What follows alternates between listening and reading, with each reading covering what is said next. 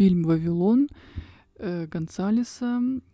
Продолжу список. А, Хосе. Фернандо, Хосе, а, Пабло. Пабло Гонсалеса. А, ой, Иньярриту, короче. блядь, да, Иньяриту. Итак, с чего мы хотим начать? Вообще с того, что фильм сам по себе достаточно неплохой, лично моя оценка это 8 из 10. А все почему? Потому что фильм умеет реально держать в таком напряжении. То есть ты смотришь, и ты реально пиздец переживаешь. Вот эта вот операторская работа, которая отлично передает настроение самих героев, это очень здорово. Еще интересная тема, то что в фильме очень много приплетаются сюжетных линий. Сюжетных линий из разных стран. И вот ты наблюдаешь эти культуры, ты слушаешь до хуя языков сразу. Блять, не слушайте в дубляже. В дубляже полное говно. Совершенно не передается. Да, вот мы начали смотреть дубляжи, и просто, блядь, изобразил, какой там показывали. Дубляж, изобрази его. Да, сынок, ложись спать. Хорошо, папа, я лягу спать. Ну, короче, да, в дубляже это смотреть совершенно не то, потому что это одна из главнейших фишек фильма, это многообразие культур.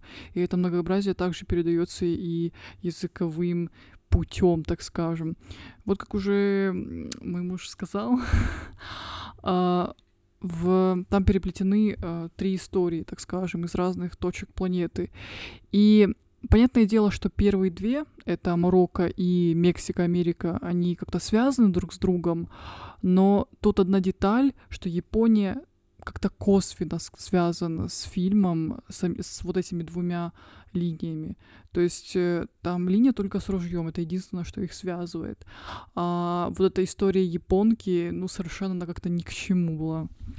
Чем, скажем, интересна линия японки, это непосредственно демонстрация культуры Японии, потому что Япония выглядит охуенно.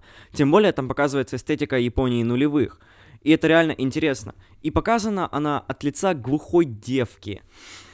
И у этой глухой Девка. девки такое ощущение, будто всего одна цель в этой ебаной жизни. Это поебаться.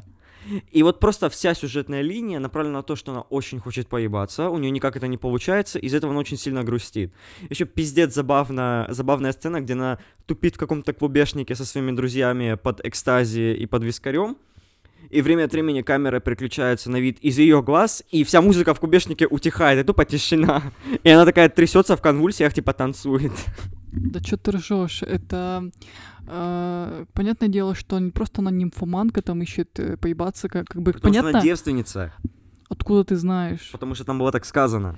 Ну, короче, понятное дело, что за этим скрывается э, глубокий э, подтекст, потому что она э, жаждет любви, то есть она обвиняла отца в том, что он не уделяет ей достаточно врем- внимания, и вот у нее умерла мать, которая якобы уделяла ей достаточно внимания. То есть у нее э, такой комплекс, так скажем, отца, то есть она все время просит э, внимания со стороны противоположного пола, и она не может его добиться, и ну все, как бы поэтому она страдает. И, ну, совершенно как-то, как бы, понятное дело, интересно это смотреть, но если так додуматься логически, то совершенно как бы минимальная связь э, с главными двумя линиями в фильме. Это совершенно отдельная сюжетная линия, вообще совершенно отдельная история, которая происходит сама по себе, и эта связь показывается лишь в самом конце, и то сама девка имеет абсолютно косвенную связь к происходящему. Мы один раз увидели, даже нет, несколько раз увидели, как то, что с этого ружья застрелили американскую туристку, пару раз увидели это в новостях, и выяснилось то, что ее батя это изначальный владелец этого ружья. И все. Дальше у нее пизда проблемы. Да, и что еще очень расстраивает, какой еще ход режиссера очень расстроил, это то, что она отдала э, этому детективу э, записку с чем-то, и режиссер так и не раскрыл нам, не показал. И вот этот детектив, он когда раскрыл ее, прочитал, мы сов- совершенно не поняли по его реакции, что произошло, что было в этой записке. И непонятно, что мы должны думать. Вот даже нет никаких предположений, которые бы могли прийти в голову. Вот как ты думаешь, что там написано? Что она, ам, она сначала спизданула ему а, о том, как умерла его мать, ее мать точнее, и в этой записке, что она сказала всю правду, тогда зачем она спизданула? То есть у них разговор единственно был э, только э, про ее э, мать и про ружье. То есть он, она сказала про мать, а он сказал ей про ружье. А что в записке, совершенно непонятно. То есть на какую-то из двух тем. Изначально я вообще ставил на то, то что это записка суицидницы, вот она сказала фейковую версию того, что ее мать сбросилась с балкона, а на самом деле ее мать застрелилась. И она была на самом деле единственным человеком, кто ее нашел, точнее первым. И эту версию с балконом она ему сказала. И казалось бы, что в записке, скорее всего, будет э, вот ее предсмертная хуйня, вот ее записка, собственно, предсмертная. И в итоге, да, это был бы очень интересный ход, хоть и в какой-то степени очевидный. И тем не менее, этого не происходит.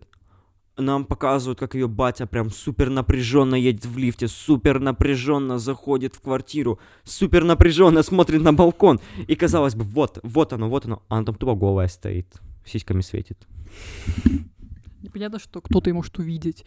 Ну и непонят, непонятен шаг, будто у них произошло в конце прими, примирения. Непонятно, с хуя ли оно произошло. То есть она всю, э, всю вот эту сюжетку, она была совершенно на него озлоблена, да, что он ей не уделял внимания. И вдруг они обнимаются в конце, и будто выглядит это хэппи-эндом. И вот это совершенно непонятно. Но я думаю, мы с тобой уже разобрали эту сюжетку с Японией. Вот. И интересно, что э, Иньяриту поднимает тему иммиграции э, мексиканцев. Э, сам Иньяриту мексиканец, и я совершенно не знаю, может, он столкнулся с такой проблемой тоже, но вот эта история с э, мексиканкой, их э, как ее нянечкой, так скажем, э, она очень такая тяжелая, ее реально было тяжело смотреть, но все равно, казалось бы, она совершила такую тупость. Как она могла не подумать, что ее не будет осматривать на границе? Как этого можно было не подумать? Вот это тоже не вяжется в голове. То есть она знает, какие проблемы возникают на мексиканской границе, и понятное дело, что мексиканцам очень сложно попасть в Америку, и она совершенно этого не предусмотрела. Это совершенно глупо с ее стороны, но ее часть, она очень сильная, мне очень понравилась. Да, ее часть действительно достаточно сильная, но при этом это действительно огромная глупость. Как она могла вместе со своим племянником, бухущим в говнище, поехать обратно в Америку глубокой ночью с пиздюками, на которых у нее нет никаких бумаг, то есть совершенно ничего. Это понятно то, что в Мексику она могла бы поехать вообще как угодно, потому что на мексиканской границе, насколько нам известно, практически не досматривают а вот обратно уже гораздо сложнее. И это тупо точно этого не предусмотрела. Лучше бы она, сука, дома сидела и не ехала на свадьбу своего сынка. Да, что новое придумал. Ну, другое точнее. Мне очень понравилось, что ты сказал, что э, Брэд Питт и Кейт Бланшет испытали на себе э, все прелести арабского мира. Да, это была очень интересная вещь. То, что в их туристической программе была и пуля от so-called террориста, и нахождение в антисанитарии, и бабка, которая накурила их гашишем. Там была интересная сцена, то что это туристический автобус, в который, собственно, и попала пуля в самом начале фильма, и задела его жену и чуть не убила. То, что этот автобус остановился в каком-то малюсеньком марокканском городке, в котором все было охуеть, как интересно, что происходит в этом автобусе. Вообще не первый раз наверняка в жизни видели белых людей. Вот. И все очень хотели уже поскорее в этом автобусе свалить оттуда и пойти дальше по своей программе. И это не давал им сделать Брэд Питт со своей Кейт Бланш полудохлой. Вот. Какой бланш? Кейт Бланшет. Ну, бланкет, банкет это, да? Вот. И вот эта бабка, которая накуривала Кейт Бланшет э, гашишем, лучше бы она весь автобус накурила, чтобы они хотя бы как-то развлеклись. Чайку бы принесли, кальянчик бы покурили. Это ж Марокко то они э, как поступали, это совершенно для меня дико. То есть я не знаю, вот входит ли это, может быть, действительно входит этот индивидуализм э, в такой западный э, менталитет. Для меня совершенно непонятно, потому что человек реально оказался в безвыходной ситуации, э, совершенно незнакомой стране, с совершенно незнакомым языком, и то, как они подгоняют водителя, то, как они сами хотят уехать, оставив его, это просто нереальная дикость. Вот э, для меня это смотреть совершенно... Э, просто вот мы испытываем э, прям реально сочувствие Брэду Питту, как он пытается решить проблему, вот это вот, вот этот кавкианские э, побеги туда-сюда, и вот реально волнуешься, потому что счет идет буквально на секунды. И вот это вот то же самое добавляет этот оттенок остроты, что они подгоняют им совершенно поебать, что там человек умирает, мы там должны дальше ехать по программе, это совершенно как-то вообще супер дико. И вот насчет э, самого названия фильма э, мы знаем, что то, что есть такая легенда, то, что люди в Вавилоне строили Вавилонскую башню, и Бог за эту самую наглость, то, что они пытались, люди пытались пролезть ему на небо, он взял и разделил их всех. И у всех людей стали различные языки, они посмотрели друг на друга, пожали плечами и разошлись. Типа все. И вот я так считаю, что эта тема, она очень сильно показана, она затронута, насколько разные люди друг другу могут приходиться, насколько разные культуры. И когда переходил вот этот э, мон- монтаж прям сразу-сразу, то есть без какого-либо погружения, то есть мы погрузились, допустим, в Японию, и мы сразу же переходим в Марокко, и потом сразу же переходим в Мексику. Вот этот... Э, у меня лично, вот я не знаю, как у тебя, у меня возникал супер диссонанс э, от местности, от людей, и э, очень сильно показано, насколько люди стали недружелюбны друг другу. Стали, да, раньше было лучше. Ну, просто, что люди совершенно э, друг другу чужды, э, и как-то не особо они считают друг другу ну, не считают, что они друг другу братья. Допустим, то же самое, как мексикан хотел проникнуть обратно в Америку.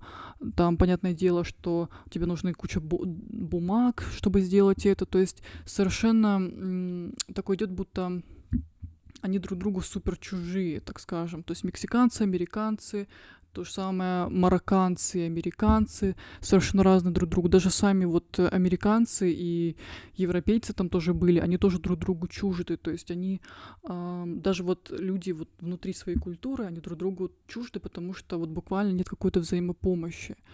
И я очень сильно ощутила вот это чувство, что вот этой разобщенностью людской, разобщенностью между культурами и между людьми, э, вот сами люди, они не считают э, друг друга как братья, как нас учил Иисус, так скажем. И да, Иисус, наш О. любимый. Иисус Крест. A big bless from Jesus Christ to you, all my viewers. Oh, you not view me, окей? И на этом мы, думаем, закончим. Да. Оценка фильму, повторюсь, 8 из 10. Рекомендуется к просмотру. Хотя раз мы уже распиздели весь сюжет, поэтому думайте сами. Да, всем спасибо.